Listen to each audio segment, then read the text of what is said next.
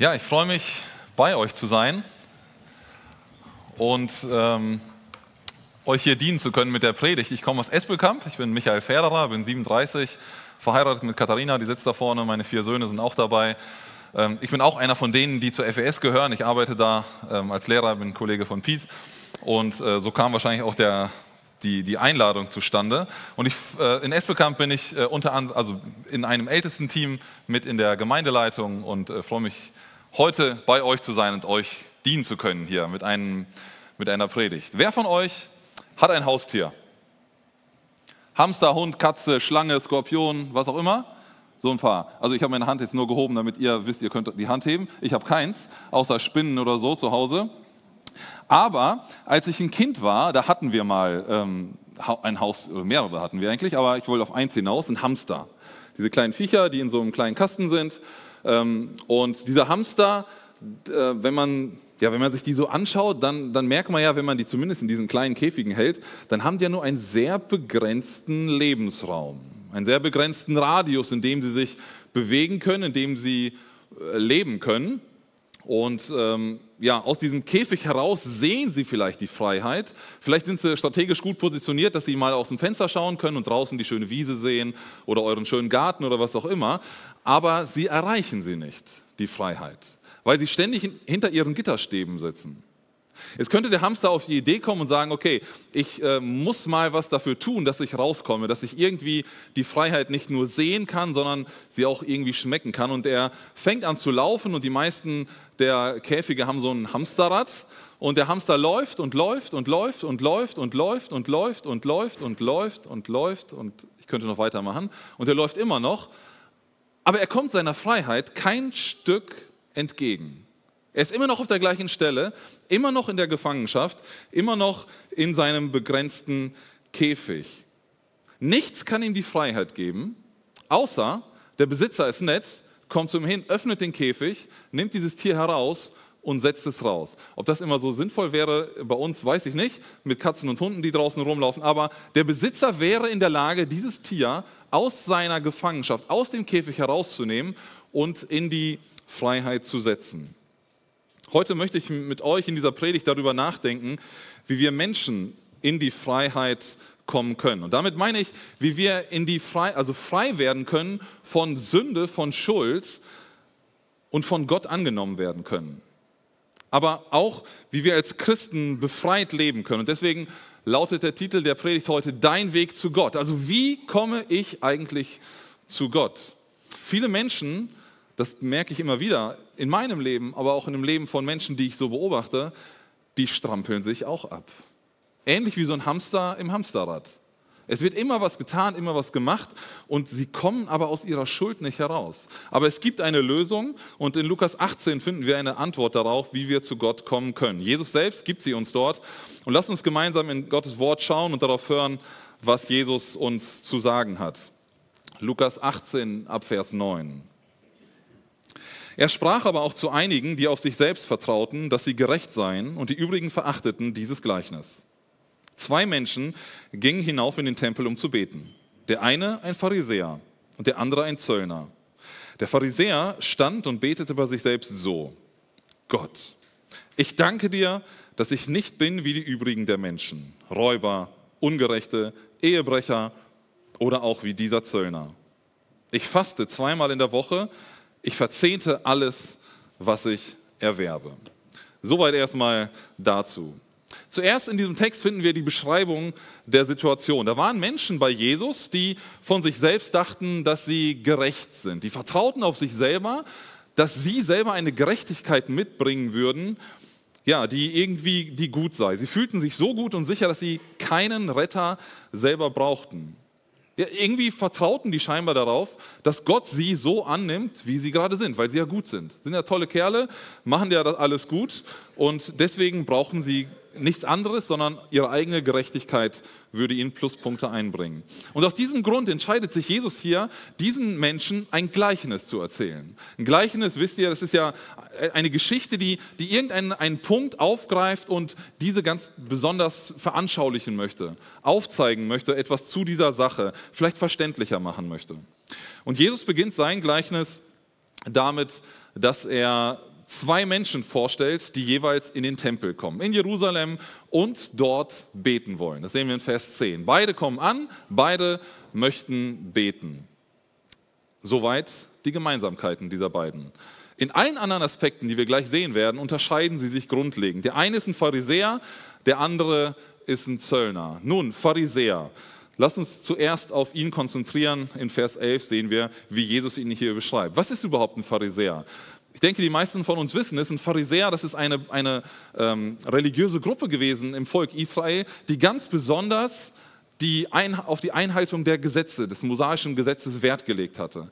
Und diese Pharisäer haben noch viel mehr Regeln um das eigentliche Gesetz herum gebaut, um ja nicht irgendeins dieser einzelnen 613 Gebote Gottes zu übertreten. Und so wurde das Regelwerk immer größer und sie haben peinlich genau darauf, gedacht, äh, darauf geachtet, dass sie, dass sie ähm, ja, diese Regeln einhalten. Und sie galten in, Augen, in den Augen vieler Israeliten als die besonders frommen, die besonders Guten, die sich besonders gut mit dem Gesetz auskannten, die es besonders gut eingehalten haben. Das waren die besonders Guten. Und dieser Mann, dieser Pharisäer steht jetzt also hier im Tempel und betet dort. Und lasst uns einmal genau schauen, was er denn nun betet.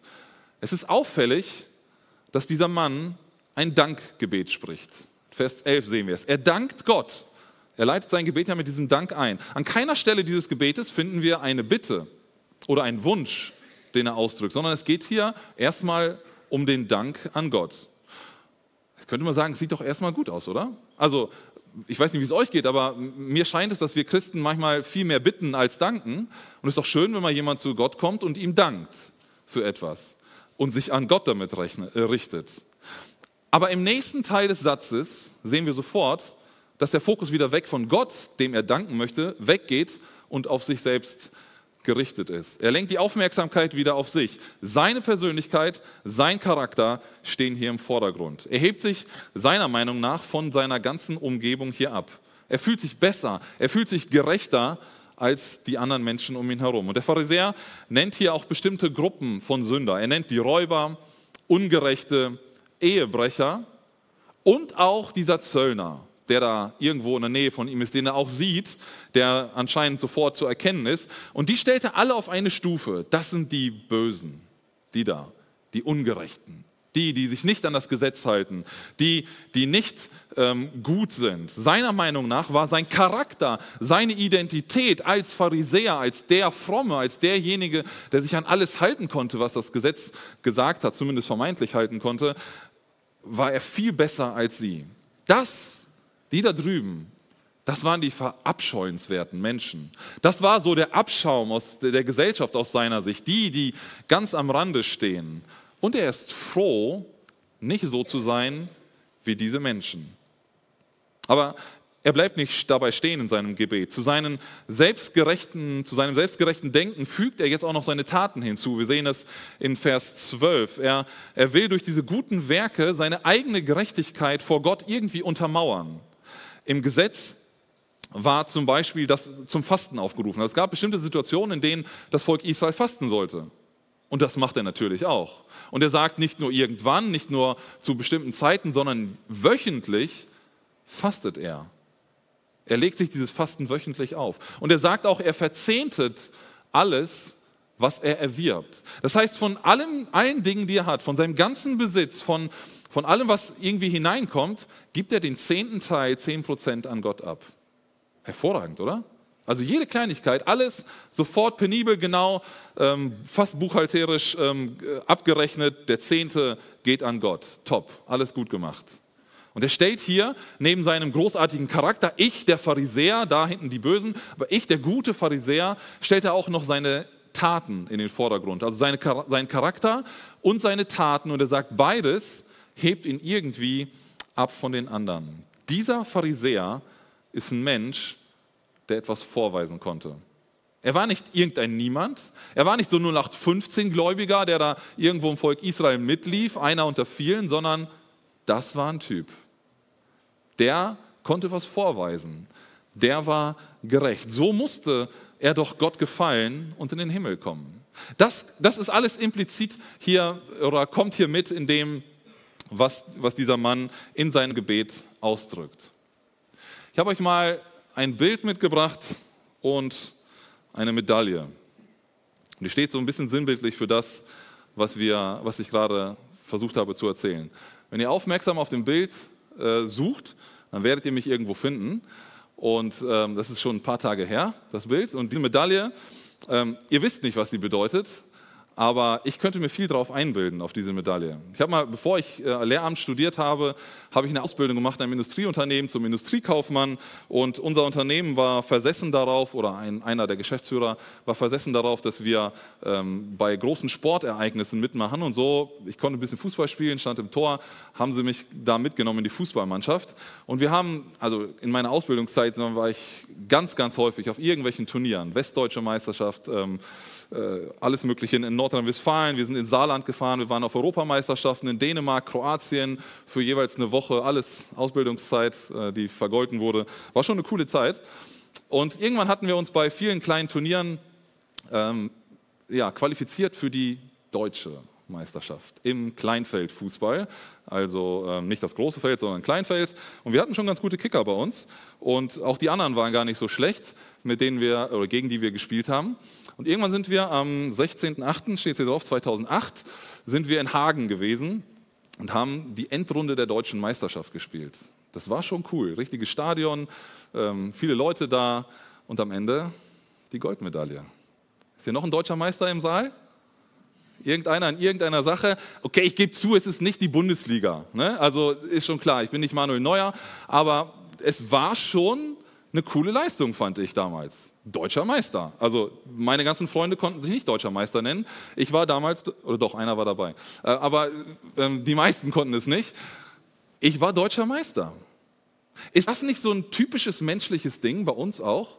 Dass wir uns auf, auf die Dinge, die wir geleistet haben, ich meine, wir haben viel dafür eingesetzt. Es hat auch Spaß gemacht, aber wir haben auch viel dafür eingesetzt und mussten vieles dafür leisten, dass am Ende diese Medaille dabei herauskommt. Meine Leistung. Ist nicht das, ist nicht meine Leistung das, was mich qualifiziert irgendwie vor anderen, was mich besser macht vor anderen?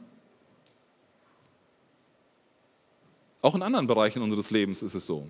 Vielleicht willst du der Klassenbeste sein in der Schule und du gibst richtig Gas. Du lernst richtig, du paukst und du denkst, ich bin jetzt der Beste hier in der Klasse. Es gibt keinen anderen, der bessere Noten hat als ich. Keiner hat ein besseres Zeugnis. Und irgendwann bildest du dir etwas darauf ein. Meine Leistung. Ich habe doch etwas geschafft. Oder vielleicht bist du in irgendeinem Betrieb und du machst deine Arbeit richtig, richtig gut.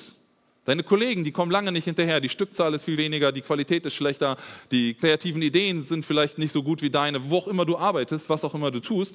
Und du bildest dir irgendwann was darauf ein, meine Leistung. Und am besten wird die natürlich auch irgendwie honoriert von den Leuten, die um dich herum sind. Und so sehen wir in ganz vielen Beispielen, aus ganz vielen Bereichen unseres Lebens, dass wir heute so leben, dass es um unsere Leistung geht, um das, was wir tun, wie wir performen können. Überall in unserer Gesellschaft geht es um Leistung und Erfolg, genau wie im Denken dieses Pharisäers, von dem wir gerade gelesen haben.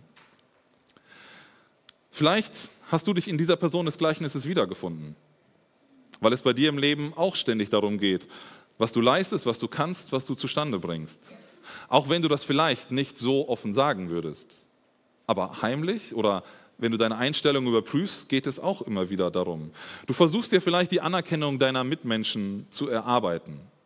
Davon machst du dir deinen Wert abhängig. Ich bin etwas, ich fühle mich geliebt, ich fühle mich wertvoll, wenn die anderen mich anerkennen. Und damit das passiert, muss ich ja etwas tun. Ich muss leisten. Ich muss irgendwie die anderen beeindrucken. Vielleicht werden deine Eltern enttäuscht sein von dem Zeugnis, das du bald nach Hause bringst. Wir haben ja bald die Zeugnisse, die Halbjahreszeugnis. Vielleicht werden deine Eltern aber auch sehr stolz auf dich sein. Und genau das ist es, was dich antreibt. Dass du wieder jemanden stolz gemacht hast. Dass du es wieder geschafft hast, deine Eltern zu beeindrucken. Vielleicht mühst du dich gerade ab, um Liebe und Wertschätzung deines Ehepartners oder deiner Freunde zu bekommen oder zu erhalten. Ich muss doch etwas tun, damit sie mich weiter lieben, damit meine Freunde weiter gerne mit mir in Gemeinschaft sind, damit sie weiterhin mich nicht fallen lassen, sondern bei mir sind. Und dich treibt diese Angst um, dass du fallen gelassen werden könntest, wenn du nicht mehr gut genug für andere bist, wenn du nicht mehr Gewinn für sie abwirfst irgendwie. Und wir merken, egal in welchen Bereich unseres Lebens wir gehen, es gibt überall diese Bereiche, die davon geprägt sein können, dass wir von diesem Leistungsdenken befallen sind. Wir müssen irgendetwas tun, um andere zu beeindrucken. Wir definieren uns als Menschen so häufig über unsere Leistungen und den Erfolg in unserem Leben. Und wisst ihr, dieses Denken, das merke ich immer wieder bei mir, aber auch bei Menschen um mich herum, zieht in unser Leben als Christen hinein. Also wir können das nicht abkoppeln und sagen, okay, in meinem ganzen Leben geht es immer um Leistung, ich mache, ich mache, aber in meinem Leben mit Gott, da, ist, da hat das überhaupt keinen Einfluss. Ich merke immer wieder, wie das auch in meine Beziehung zu Gott hineinkommt, dieses Leisten müssen. Du hast vielleicht nie diese Worte des Pharisäers wie aus dem Gleichnis Jesu an Gott in einem Gebet ausgedrückt. Aber eigentlich stimmst du damit überein. Und ich muss beschämend zugeben, dass ich diese Gedanken kenne. In meinem Leben habe ich mich oft besser gefühlt als die anderen Christen. Ich weiß nicht, wie es dir geht, aber also ich bin christlich aufgewachsen. Mein Vater ist auch viele Jahre bei uns in der Gemeinde Gemeindeältester gewesen. Ich war immer mitten in der Gemeinde, ich war im Fußballverein, ich war in einer Schule, nicht in der FES, in einer anderen eigentlich christlichen Schule, die nicht viel davon gelebt hat, in Espelkamp. Ich hatte ganz viel Kontakt mit anderen Leuten, die gar nichts mit dem Glauben am Hut hatten, vor allem im Fußballverein, wo es sehr schnell um Alkohol und Zigaretten und all dieses Zeug ging. Weihnachtsfeiern waren dann in irgendwelchen Diskotheken, wo die Jungs dann hingefahren sind. Ich habe mich besser gefühlt als andere und habe auch andere Christen, die damit Probleme hatten, auf sie herabgesehen und dachte, die kriegen das irgendwie nicht auf die Kette. Irgendwie sind die, sind die nicht so gut unterwegs oder nicht so, nicht so konsequent oder so. Es kann sein, dass du diese gleichen Gedanken kennst. Du siehst andere Menschen, die kein gutes Leben führen. Sie sind moralisch vielleicht nicht so sauber wie du. Deine Ehe läuft besser als ihre. Du machst keine Schwarzarbeit, betrügst den Staat dabei. Du bist vielleicht regelmäßig in der Gemeinde. Du bist engagiert für Gott. Du machst dich nie über deine Mitmenschen lustig. Du spendest sogar einen großen Teil deines Einkommens von dem, was du hast. Du machst also lauter gute Dinge, die wir als Christen auch tun sollen. Ne, versteht mich nicht falsch. Das ist nicht, nichts Falsches, was ich gerade sagte. Aber du definierst dich darüber vielleicht. Und innerlich hebst du dich an, ab von Menschen, die diesen Standard nicht erfüllen können. Vielleicht verurteilst, vielleicht verachtest du sie sogar, so wie Jesu Zuhörer es taten. Ne? Vers 9, das war die Ausgangssituation. Sie dachten, sie seien selbstgerecht. Jesus sagt am Ende, in einem Vers, den ich noch nicht gelesen habe, dass der Pharisäer nicht gerechtfertigt vor Gott ist. Er bleibt verurteilt durch seine Selbstgerechtigkeit. Auf diesem Weg des Pharisäers, auf diesem Weg der Leistung, der Selbstgerechtigkeit, findest du nicht zu Gott. Das ist nicht dein Weg zu Gott. Und ich stehe immer wieder in, dieser, in der Gefahr, diesem Pharisäer durch das Denken, vielleicht auch durch mein Reden, durch mein Handeln zu ähneln. Bist du auch ein solcher Pharisäer? Bist du auch ein selbstgerechter Mensch? Lass uns den Moment heute nutzen, um darüber nachzudenken und auch in unser Leben hineinzuschauen, zu reflektieren, wie es in uns aussieht. Wie ich sagte, die meisten von uns würden nie so ein Gebet sprechen, aber vielleicht sieht es in der Praxis trotzdem so aus. Lasst uns schauen, wie das Gleichnis weitergeht. Ich lese die letzten zwei Verse. Der Zöllner aber stand weit ab und wollte sogar die Augen nicht aufheben zum Himmel, sondern schlug an seine Brust und sprach, Gott sei mir, dem Sünder, gnädig. Ich sage euch, dieser ging gerechtfertigt hinab in sein Haus, im Gegensatz zu jenem. Denn jeder, der sich selbst erhöht, wird erniedrigt werden. Wer aber sich selbst erniedrigt, wird erhöht werden. Mit dem Begriff Zöllner oder Zollbeamter heute, würden wir es modern ausdrücken, können wir sicherlich alle etwas anfangen, oder? Das sind die Menschen, die die Steuern erheben oder äh, auf eingeführte Waren, die man irgendwo hin, mit hineinnehmen möchte und die dann die Steuer eintreiben. Im Gegensatz zu heute, ich weiß nicht, wie er heute zu Zöllnern, zu Zollbeamten steht, also in der Gesellschaft wüsste ich jetzt nicht, dass so ganz böse auf sie geschaut wird. Schon manchmal, wenn man etwas einführen möchte irgendwo. Aber nicht ganz so wie zum Volk, zur Zeit des Volkes Israels, als Jesus dort lehrte. Die Zöllner waren ganz am Rand. Das hatte ich ja erst schon gesagt. Sie waren schlecht angesehen. Es gibt die Geschichte von Zachäus aus der Bibel, der Jesus auch begegnet, wo wir merken, er nimmt viel mehr ein, als er eigentlich durfte. Also die haben sich auf Kosten der Mitmenschen, ihrer eigenen jüdischen Mitmenschen bereichert. Sie haben mit dem Feind, mit den Römern zusammengearbeitet. Noch so ein Grund, die ähm, sie disqualifizieren. Ganz häufig merken wir in der Bibel, werden die Zöllner in einem Atemzug genannt mit den Sündern. Also die Zöllner und Sünder in einem Atemzug. Also in der Wahrnehmung der Menschen stehen die auf einer Stufe mit offensichtlich sündigen Menschen in der Gesellschaft. Das ist also der Stand. Dieser Typ kommt jetzt auch da in den Tempel. Der kommt dahin, um auch zu Gott zu beten. Und wir lesen in Vers 13, äh, er stand weit ab. Er ist ja auch in den Tempel gekommen, um zu beten. Aber irgendwie ist er nicht so mitten im Geschehen. Da traut er sich vielleicht gar nicht so hin, das sagt Jesus nicht, aber er kommt da nicht so an, sondern er steht weit ab von dem eigentlichen Gottesdienstgeschehen oder Betrieb dort im Tempel. So ganz nah zu Gott zu kommen, traut er sich anscheinend irgendwie nicht. Zusätzlich lesen wir, dass er seine Augen nicht aufhebt zum Himmel, sondern seinen Blick geneigt hält. Er schaut nach unten und er schlägt sich gegen die Brust. Was hat das zu bedeuten? Wenn jemand ein gutes Gewissen hat, wenn man sich keiner Schuld bewusst ist, dann ist man doch in der Lage, dem Gegenüber in die Augen zu schauen, oder? Wenn ihr Kinder habt, dann kennt ihr das. Wenn irgendwas vorgefallen ist, ausgefressen wurde, dann schauen die einem nicht so gerne in die Augen, sondern dann wird der Blickkontakt irgendwie gemieden. Vielleicht auch zwischen Ehepartnern. Wenn man merkt, da ist irgendwie äh, Sand im Getriebe, dann ist es auch manchmal schwierig. Also wenn wir merken, wir sind irgendwie schuldbeladen, dann, dann trauen wir nicht so, uns den Blickkontakt zu halten. Und ähm, ähnlich scheint es hier zu sein. Dieser Mann schaut auf den Boden, er schaut nicht nach oben, also symbolisch zu Gott, er erhebt seinen Blick nicht. Und in der Bibel an einer anderen Stelle fand ich ganz interessant, in Esra 9 finden wir eine Parallele. Da sagt Esra, und ich sprach, mein Gott, ich schäme mich und scheue mich, mein Gesicht zu dir, mein Gott, zu erheben. Denn unsere Sünden sind uns über den Kopf gewachsen und unsere Schuld ist groß geworden bis an den Himmel. Esra bringt an dieser Stelle die Scham eindeutig oder den gesenkten Blick mit der Scham aufgrund von Sünde und Schuld in Verbindung. Dieser Mann hier bei Jesus, der Zöllner, der hat also erkannt, dass er schuldbeladen ist, dass er Schuld, dass er Sünde mit sich herumträgt und er ist sich dessen bewusst. Aber was betet dieser Mann nun? Im Gegensatz zu seinem Vorgänger spricht er hier nur ein sehr kurzes Gebet, das es aber richtig in sich hat. Er macht ganz deutlich, wo Gott steht und wo er als als sündiger Mensch, Mensch steht. Dieser Zöllner erkennt, dass er ein Sünder ist. Und wisst ihr, interessant ist an dieser Stelle, finde ich, er zählt hier nicht einzelne Sünden auf. Da habe ich einen betrogen, da war ich zu meiner Frau böse, da war ich meine Kinder gereizt, da habe ich das gemacht oder jenes. Sondern er identifiziert sich hier selber als der Sünder. Gott sei mir, dem Sünder, gnädig, sagt er. Sein sündiges Wesen hat er erkannt. Ich bin durch und durch ein Sünder. Ich bin schuldig. Es geht nicht nur um die einzelne Tat, sondern ich bin ein Sünder. Und das erkennt er hier. Und mit dieser demütigen Haltung aufgrund seiner Sünde tritt er hier vor Gott.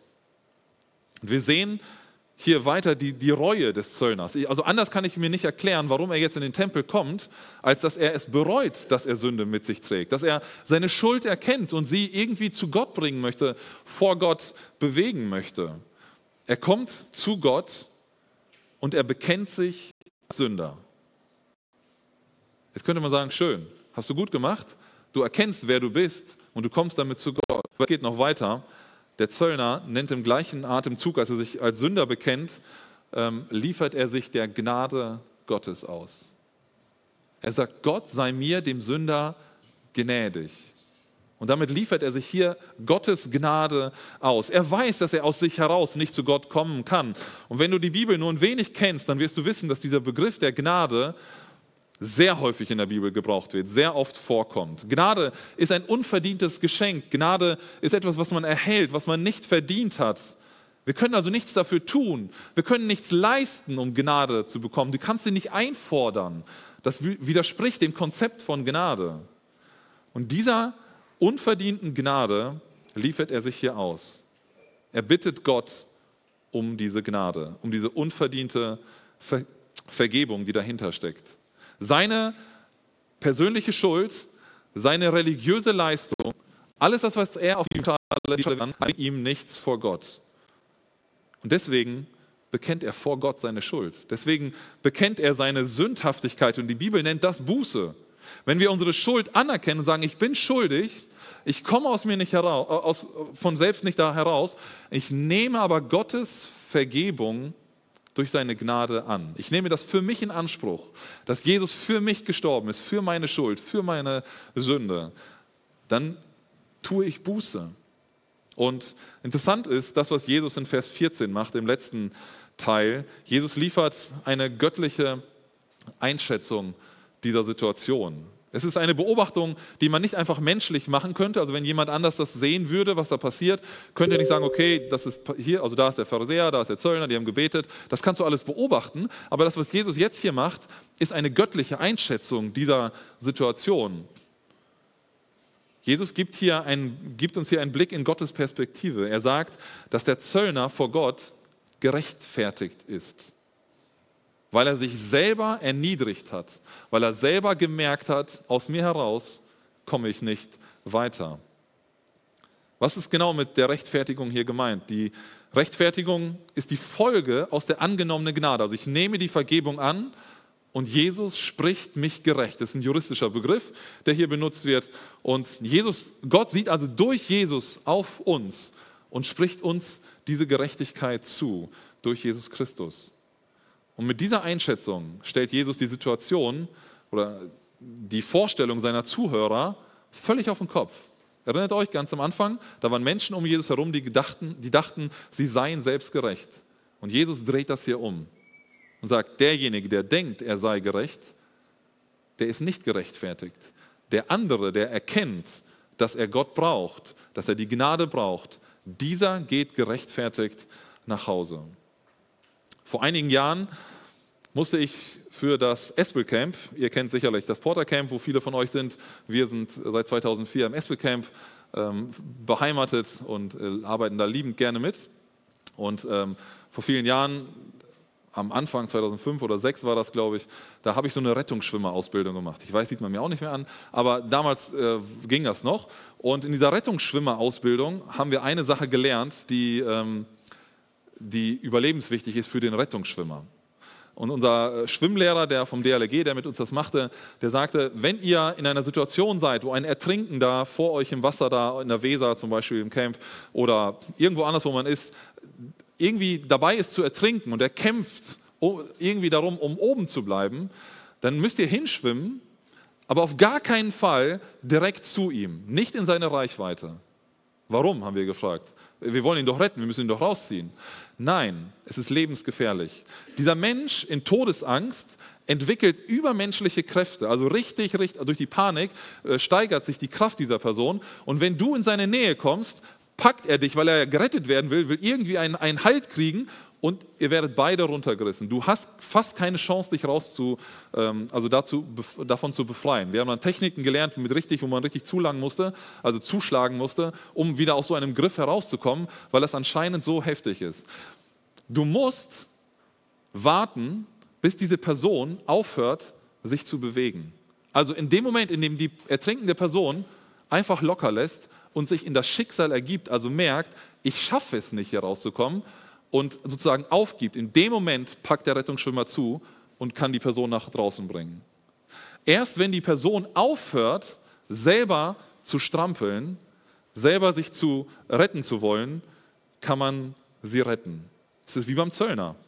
Sobald man nicht mehr auf die eigenen Fähigkeiten vertraut, sobald man merkt, ich schaffe es nicht alleine, kann die Rettung wirken. Ich möchte hier zum Ende gern drei Gruppen ansprechen. Erstens für die noch nicht Gläubigen unter uns. Vielleicht findest du dich nach dem Hören dieses Bibeltextes in dem zweiten Mann, in dem Zöllner wieder. Du weißt, dass du Schuld in deinem Leben hast. Du weißt, dass Sünde da ist. Und du bist vielleicht sogar schon so weit, dass du denkst, es kann so nicht weitergehen, wie es jetzt ist. Irgendwie gehst du an dieser Last zugrunde. Du merkst, das Ganze zieht dich runter und macht dich kaputt. Das ist genau der Zustand, der notwendig ist, um die Gnade Gottes ins Spiel kommen zu lassen. Du musst selber erkennen, dass du ein Sünder bist und dass du diese Schuld nicht loswerden kannst, dadurch, dass du dich irgendwie abstrampelst oder in die Kirche läufst oder irgendwas anderes machst. Es gibt keinen Ausweg aus deiner Schuld außer Gottes Gnade. Und wenn du dich wie der Zöllner in dem Gleichnis an Gott wendest und sagst, Herr, ich bin sündig, ich habe diese Schuld und ich appelliere an deine Gnade, ich möchte sie für mich in Anspruch nehmen, dann wird Gott dir deine Schuld vergeben, deine Sünde. Denk an den Zöllner, er bereute seine Sünde, er bekannte seine Sündhaftigkeit und er verließ sich ganz auf die Gnade Gottes. Und das rechtfertigte ihn laut Jesus. Nur die Gnade Gottes kann dich aus deiner Schuld retten und zu Gott in den Himmel bringen. Paulus drückt das in Römer 3 wie folgt aus. Es ist die Gerechtigkeit Gottes, die durch den Glauben an Jesus Christus geschenkt wird und allen zugute kommt, die glauben. Da gibt es keinen Unterschied, denn alle haben gesündigt und die Herrlichkeit Gottes verloren, doch werden sie ohne eigenes Zutun durch seine Gnade gerecht gesprochen. Das geschieht aufgrund der Erlösung, die in Christus Jesus Wirklichkeit geworden ist. Im Glauben an Jesus geht es nicht, wie der Pharisäer es dachte, um die eigene Leistung oder um dein Können, deine Disziplin, dein Zutun. Der Weg zu Gott führt über die Erkenntnis der eigenen Sünde und die Annahme der Gnade Gottes, wie in diesem Gleichnis. Als zweites möchte ich mich an die Religiösen wenden. Vielleicht hast du bisher sehr religiös gelebt. Du hältst dich an ganz viele Vorschriften, Regeln, Gesetze. Und du tust das, um Gott zu gefallen. Also all diese Dinge tust du in deinem Leben, um Gott zu gefallen, vielleicht auch anderen Menschen, aber vor allem um Gott zu gefallen. Und wir nennen das Gesetzlichkeit. Der Pharisäer war gesetzlich. Da waren seine Gesetze, seine Gebote, seine Vorschriften und die hat er versucht penibel einzuhalten. Das ist Gesetzlichkeit. Und aus diesem Gleichnis sollten wir lernen, dass wir damit nicht weit kommen. Also du kannst ganz viele religiöse, christliche Pflichtübungen machen. Du kannst beten, du kannst die Bibel lesen, du kannst spenden, du kannst zur Kirche kommen, du kannst was auch immer tun. Wenn du das tust, um gerettet zu werden, bist du auf dem Holzweg. Dann bist du auf dem falschen Weg. Jesus sagt, du kannst durch nichts deine Schuld vor Gott irgendwie tilgen. Deine Leistung wird immer zu gering ausfallen. Das wird immer nicht ausreichen. Doch aus diesem Gleichnis sollten wir lernen, dass wir damit nicht weit kommen. Wenn du bisher so gelebt hast, also wenn dein Leben bis jetzt davon geprägt war, dass du Dinge tun musst, um Gott gnädig zu stimmen oder dein Heil irgendwie zu erhalten, dann bist du auf dem falschen Weg. Wir müssen diese Gesetzlichkeit lassen. Es gibt Gottes Maßstäbe, die Grundlage unseres Handelns sein sollen, aber diese Dinge retten uns nicht. Sie erhalten uns auch nicht unser Heil. Sie sind Ausdruck unserer Liebe zu Gott. Wir tun sie nicht, um errettet zu werden, sondern wir tun diese Dinge, weil wir gerettet wurden. Das ist ein ganz wichtiger Unterschied, auch wenn er nur ganz fein ist, aber es ist wichtig, das zu verstehen in unserem Alltag. Nicht um gerettet zu werden, machen wir all diese Dinge und versuchen die Bibel umzusetzen in unserem Leben, sondern weil wir gerettet sind, tun wir diese Dinge und halten uns an das Wort Gottes. Als dritte Gruppe an die Gläubigen. Wahrscheinlich die meisten von hier, die mit Jesus leben. Als ich diesen Text las, dachte ich im ersten Moment, es geht hier um die Rechtfertigung vor Gott. Also, wie werde ich ein Kind Gottes und wie werde ich errettet? Vielleicht hast du dich am Anfang der Predigt auch schon zurückgelehnt und gedacht, Thema Gnade, okay, kenne ich schon, habe ich schon abgeschaltet. Ich möchte dir aber einmal kurz aufzeigen, was dieses Thema mit uns Gläubigen zu tun hat. Im Neuen Testament finden wir 13 Briefe von Paulus. Die habe ich mal exemplarisch rausgenommen. Von diesen beginnen der Römerbrief, 1. Korinther, 2. Korinther, Galater, Epheser, Philippa, Kolosser, 1. Thessalonicher, 2. Thessalonicher, 1. Timotheus, 2. Timotheus, Titus, Philemon, Philemon mit dem Wunsch der Gnade. Und wenn ihr es mitgezählt habt, das waren 13. Alle 13 Briefe von Paulus beginnen mit dem Wunsch der Gnade. Er richtet sie an Christen, an einzelne Christen oder an christliche Gemeinden und er wünscht ihnen Gnade.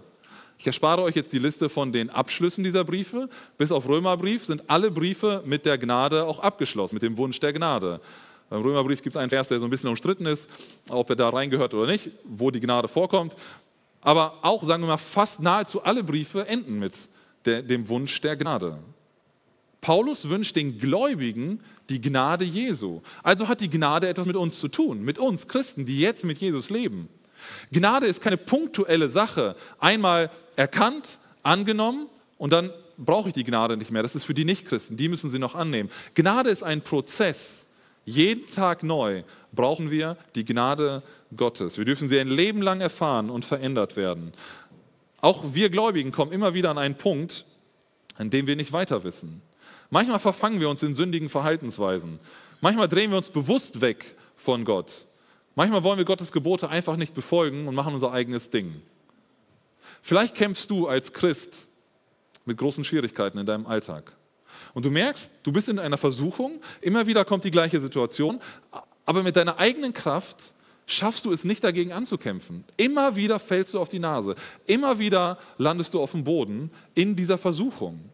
Das kann Pornografie sein, die dich festhält und die dich kaputt macht. Und man ist so in einem Sog drinne, dass man da nicht rauskommt. Das können Probleme in deiner Ehe sein. Du kommst deinen Aufgaben als Ehemann oder als Ehefrau nicht hinterher. Du verzweifelst vielleicht daran. Es gibt einfach irgendwie unüberbrückbare Differenzen und du, du tust schon alles und es klappt irgendwie nicht. Irgendwie kommst du aus diesem Problem nicht raus. Es kann der Alkohol sein. Dein Umgang damit beginnt erst sehr harmlos und dann steigert sich das Ganze.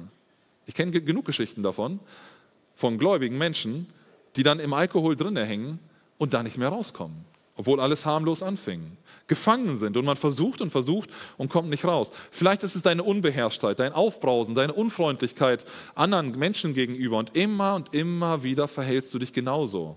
Und du merkst, ich möchte das gar nicht. Aber trotzdem ist es im Alltag immer wieder da. Und du kämpfst dagegen an und probierst dir irgendwelche Dinge zu merken, wie du dagegen ankommst, aber es klappt irgendwie nicht. Bei anderen ist es vielleicht Habgier, Habsucht. Du brauchst immer mehr. Du willst immer mehr Geld haben, mehr Besitz haben. Du willst genauso oft in Urlaub fahren wie deine anderen äh, Kollegen und Nachbarn, weil du dich vielleicht dann auch sicherer fühlst, wenn du mehr Kohle auf dem Konto hast. Und du vertraust nicht mehr auf die Versorgung durch Gott als Christ, wie auch immer. In dieser Situation brauchen wir Gottes Gnade. Auch wir müssen erkennen, dass wir, wenn wir in solchen Situationen gefangen sind, dass wir nicht durch unsere eigene Leistung da rauskommen, sondern dass wir die Gnade Gottes brauchen, die uns Veränderung schenkt, auch als Gläubige. Du brauchst das Gebet des Zöllners, Gott sei mir gnädig. Und Jesus, davon bin ich fest überzeugt, wird Veränderung schenken. Lasst mich schließen mit einer Geschichte. Sie veranschaulicht sehr gut die Tatsache aus diesem Gleichnis von Jesus, dass wir uns nicht aus eigener Kraft retten können. Es war eine Bergwacht in den Alpen und die wollten, ähm, haben ein, ein, Training durchgeführt für die, die, für die Bergretter, wie sie sich verhalten sollen bei Lawinenabgängen. Und sie waren in, im Schnee unterwegs und wollten ihre Übung machen und in dem Moment geht aber eine echte Lawine ab und zwei dieser Bergretter werden verschüttet von der Lawine. Und die sind unter meterhohen Schneemassen vergraben. Ihre Kollegen fangen natürlich sofort an, die wussten ja, wo die ungefähr waren, und fingen an, ähm, nach ihnen zu suchen, zu graben und äh, all ihre Techniken anzuwenden. Schlussendlich finden sie beide. Einer ist tot, einer hat es überlebt von diesen Zweien, die verschüttet wurden. Sie haben versucht, Nachforschung anzustellen, um zu, um zu herauszufinden, warum der eine gestorben ist und der andere äh, überlebt hat. Beide sind erfahrene Bergretter gewesen. Beide kannten sich eigentlich aus. Ähm, sie waren ja eigentlich dazu da, um Leute zu retten. Sie haben festgestellt, dass bei dem einen, bei dem Toten, ähm, der Versuch gestartet wurde, sich selber rauszugraben. Also um ihn herum wurde das Loch, in dem er sozusagen saß, seine Höhle, die war davon gekennzeichnet, dass er versucht hat zu graben. Und dieser Mann hat ganz viel Energie verbraucht, dabei, sich selber rauszugraben. Aber er ist gegen die Schneemassen nicht angekommen. Und ist dann ähm, erfroren dort, ähm, weil er keine Energie mehr hatte. Der andere saß einfach still und hat gewartet. Er hat einfach die Hände in den Schoß gelegt und hat gedacht, ich kann eh nichts machen. Der Schnee über mir ist so hoch. Ich muss jetzt sitzen und die wenige Energie, die noch im Körper ist, so haushalten, dass ich damit warte, bis meine Kollegen mich finden. Die werden alles dafür tun und ich werde einfach nur sitzen und warten. Wenn wir selber versuchen, uns freizustrampeln, wenn es um unsere eigene Gerechtigkeit geht, unsere eigene Leistung, dann sind wir wie dieser Mann, der in der Schneelawine gestorben ist. Dann sind wir wie der Pharisäer, der auf seine eigene Gerechtigkeit gebaut hat. Wenn wir aber unsere eigene Gerechtigkeit nach hinten anstellen und zugeben, dass wir Sünder sind, dass wir Gottes Gnade brauchen, dass es nicht um unsere eigene Performance, um unsere Leistung geht, dann sind wir diejenigen, die von Gott gerettet werden können. Dann können wir Gottes wunderbare Gnade erleben, seine Kraft erleben, die uns wirklich Freiheit schenkt. Nur so finden wir den Weg zu Gott. Amen.